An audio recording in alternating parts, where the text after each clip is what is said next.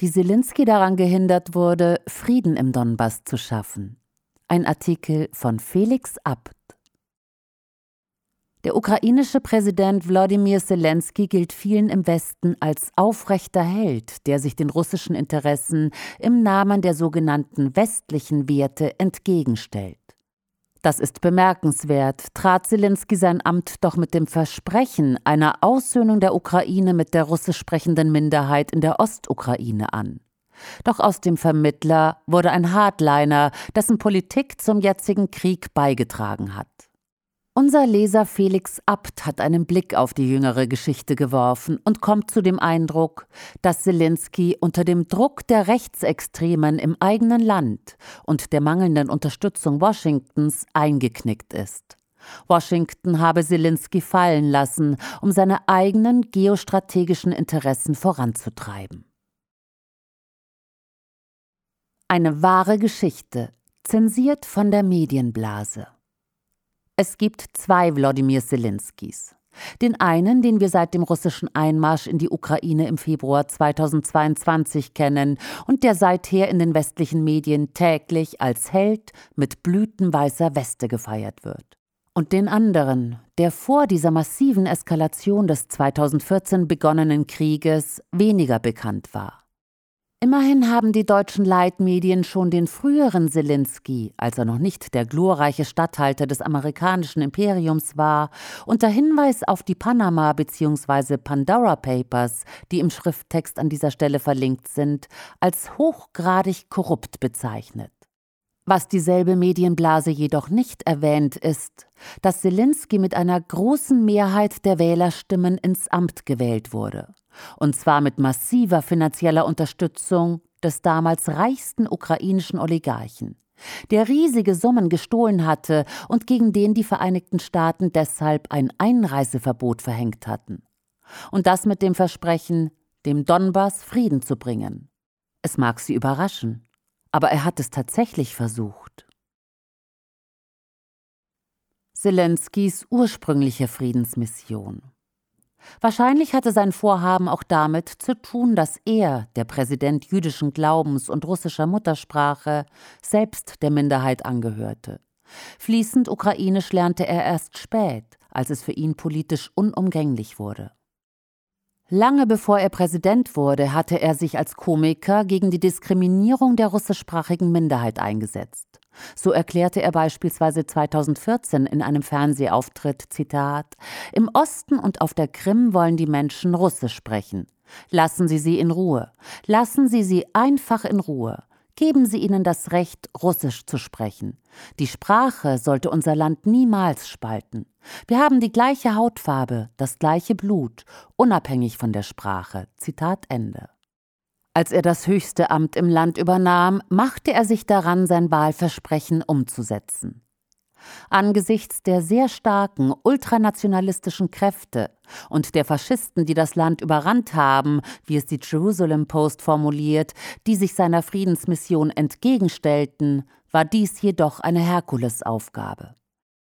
Der Einfluss dieser Kreise war und ist so groß, dass von den Schulkindern bis zu den Senioren alle Westukrainer bearbeitet wurden, die ukrainischen Bürger russischer Abstammung zu hassen und zu glauben, dass es gut ist, sie abzuschlachten. Sogar in den Schulen wurden die Schüler von ihren Lehrern angestachelt, Parolen wie diese gegen russischsprachige Ukrainer zu verwenden. Hängt die Moskowiter, steckt die Russen auf den Scheiterhaufen, trinkt das Blut der russischen Babys. Friedliche Koexistenz statt Endsieg. Eine friedliche Koexistenz zwischen West- und Ostukraine hätte Zelensky nur erreichen können, wenn er mit den Vertretern des mehrheitlich russischsprachigen Donbass und mit Russland so hätte verhandeln dürfen, wie er es ursprünglich wollte. Und weil die Extremisten, die den Großteil der Kämpfe in der Ostukraine führen, Zelensky bedrohten und erklärten, sie würden nur einen sogenannten Endsieg über den Donbass akzeptieren, war er auf die Unterstützung seiner Anhänger in Washington angewiesen. Diese wollten aber nicht, dass er mit Russland verhandelte und stärkten damit die Position der Extremisten. Die westukrainischen Ultranationalisten und Banderisten sagten Zelensky sogar, er würde sein eigenes Todesurteil unterschreiben, wenn er mit Putin spräche, so dass das einzige Ergebnis am Ende Krieg war.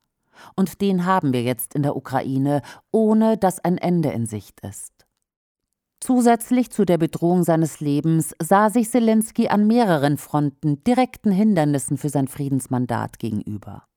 Als Zelensky im Oktober 2019 in den Donbass reiste, um in den von russischsprachigen Rebellen gehaltenen Gebieten Wahlkampf zu machen, wurde er mit wütenden Mitgliedern des neonazistischen Azov-Bataillons konfrontiert, die unter dem Slogan Nein zur Kapitulation demonstrierten. In einem auf Video aufgezeichneten Streitgespräch stritt Zelensky mit einem Mitglied des Azov-Bataillons über die Forderung des Präsidenten nach einem Truppenabzug. Zelensky flehte, ich bin der Präsident dieses Landes. Ich bin 41 Jahre alt. Ich bin kein Verlierer. Ich bin zu Ihnen gekommen und habe Ihnen gesagt, ziehen Sie die Waffen ab. Leid im Donbass anerkannt. Mit der Androhung von Gefängnisstrafen werden Journalisten eingeschüchtert und deren Berichterstattung über den ukrainischen Terror im Donbass verhindert. Alina Lipp zog 2021, ein Jahr vor dem Einmarsch Russlands, in die Ukraine und aus reiner Neugierde nach Donetsk, um dort einige Zeit zu verbringen und selbst zu erfahren, was im Donbass tatsächlich passierte. Die deutsche Freelancerin war zu diesem Zeitpunkt noch wenig bekannt. Obwohl Berlin lautstark erklärt, die Demokratie und damit die Meinungsfreiheit in der Ukraine zu schützen, notabene mit schweren Waffen, darunter auch wieder Panzer, die gegen Russland rollen, wollte Deutschland Alina Lipp dafür mit drei Jahren Gefängnis bestrafen. Alina Lipps neuester Dokumentarfilm über ihren Aufenthalt im Donbass ist unzensiert und in voller Länge verfügbar. Im Schrifttext finden Sie den entsprechenden Link. Sehen Sie ihn sich einfach an und bilden Sie sich Ihr eigenes Urteil. Eine Anmerkung der Redaktion. Wir können den Wahrheitsgehalt der Reportagen von Alina Lipp nicht einschätzen und überlassen es unseren Lesern, sich selbst ein Urteil zu bilden. Doch Selinski stieß auf noch weiteren Widerstand. Dieselben rechtsextremen Kräfte errichteten einen bewaffneten Kontrollpunkt, um den Abzug des ukrainischen Militärs zu verzögern. Tausende von rechtsradikalen und nationalistischen Demonstranten, die von der liberalen Intelligenzia bejubelt wurden und Fackeln trugen, marschierten ebenfalls in Kiew auf.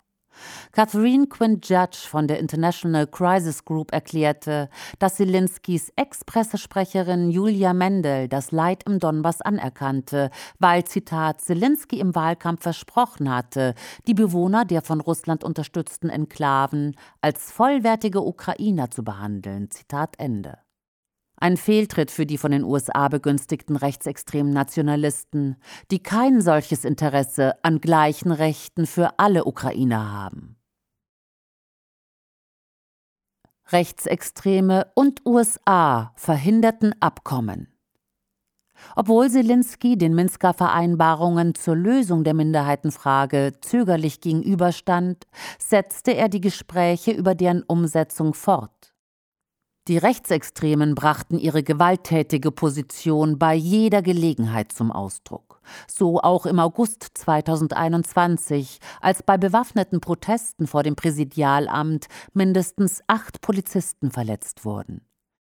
Die rechtsextremen Drohungen gegen Zelensky haben zweifellos ein Friedensabkommen vereitelt, das die russische Invasion hätte verhindern können.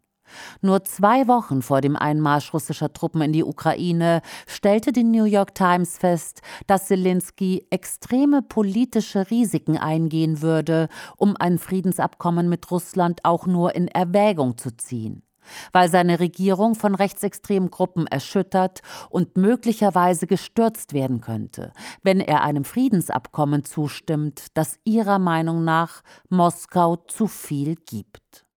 Juri Hadimenko, Führer der rechtsextremen demokratischen Ax-Partei, drohte Zelensky sogar mit einem Staatsstreich. Zitat: Wenn irgendjemand von der ukrainischen Regierung versucht, ein solches Dokument zu unterzeichnen, wird eine Million Menschen auf die Straßen gehen und diese Regierung wird aufhören, eine Regierung zu sein. Zitat Ende.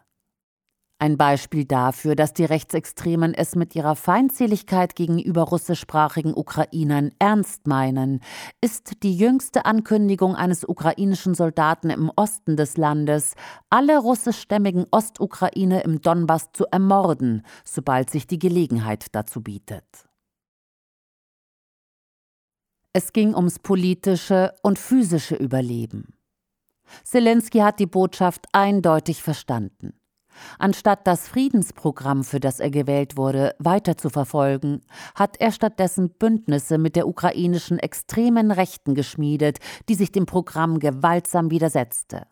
Erst Ende Januar 2022, mitten in den letzten Gesprächen zur Rettung des Minsker Abkommens, erklärte der von Zelensky ernannte ukrainische Sicherheitschef Oleksiy Danilov stattdessen, dass die Erfüllung des Minsker Abkommens die Zerstörung des Landes bedeutete.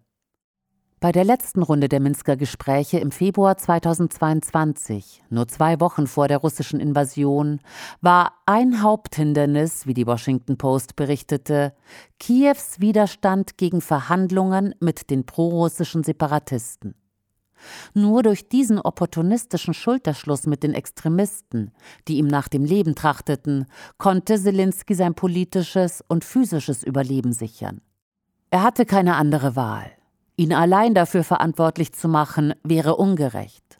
Washington ist in erster Linie dafür verantwortlich, ihn hängen gelassen zu haben, und zwar aufgrund der eigenen vorrangigen strategischen Ziele. Kompromisslose Schwächung Russlands und in dessen Gefolge auch Europas. Wer mehr darüber erfahren möchte, sollte sich das im Schrifttext verlinkte Video von Jimmy Dore zum Thema anschauen. Quellenangaben und weiterführende Verlinkungen finden Sie im Text auf www.nachdenkseiten.de oder im Beschreibungstext unter dem YouTube-Podcast.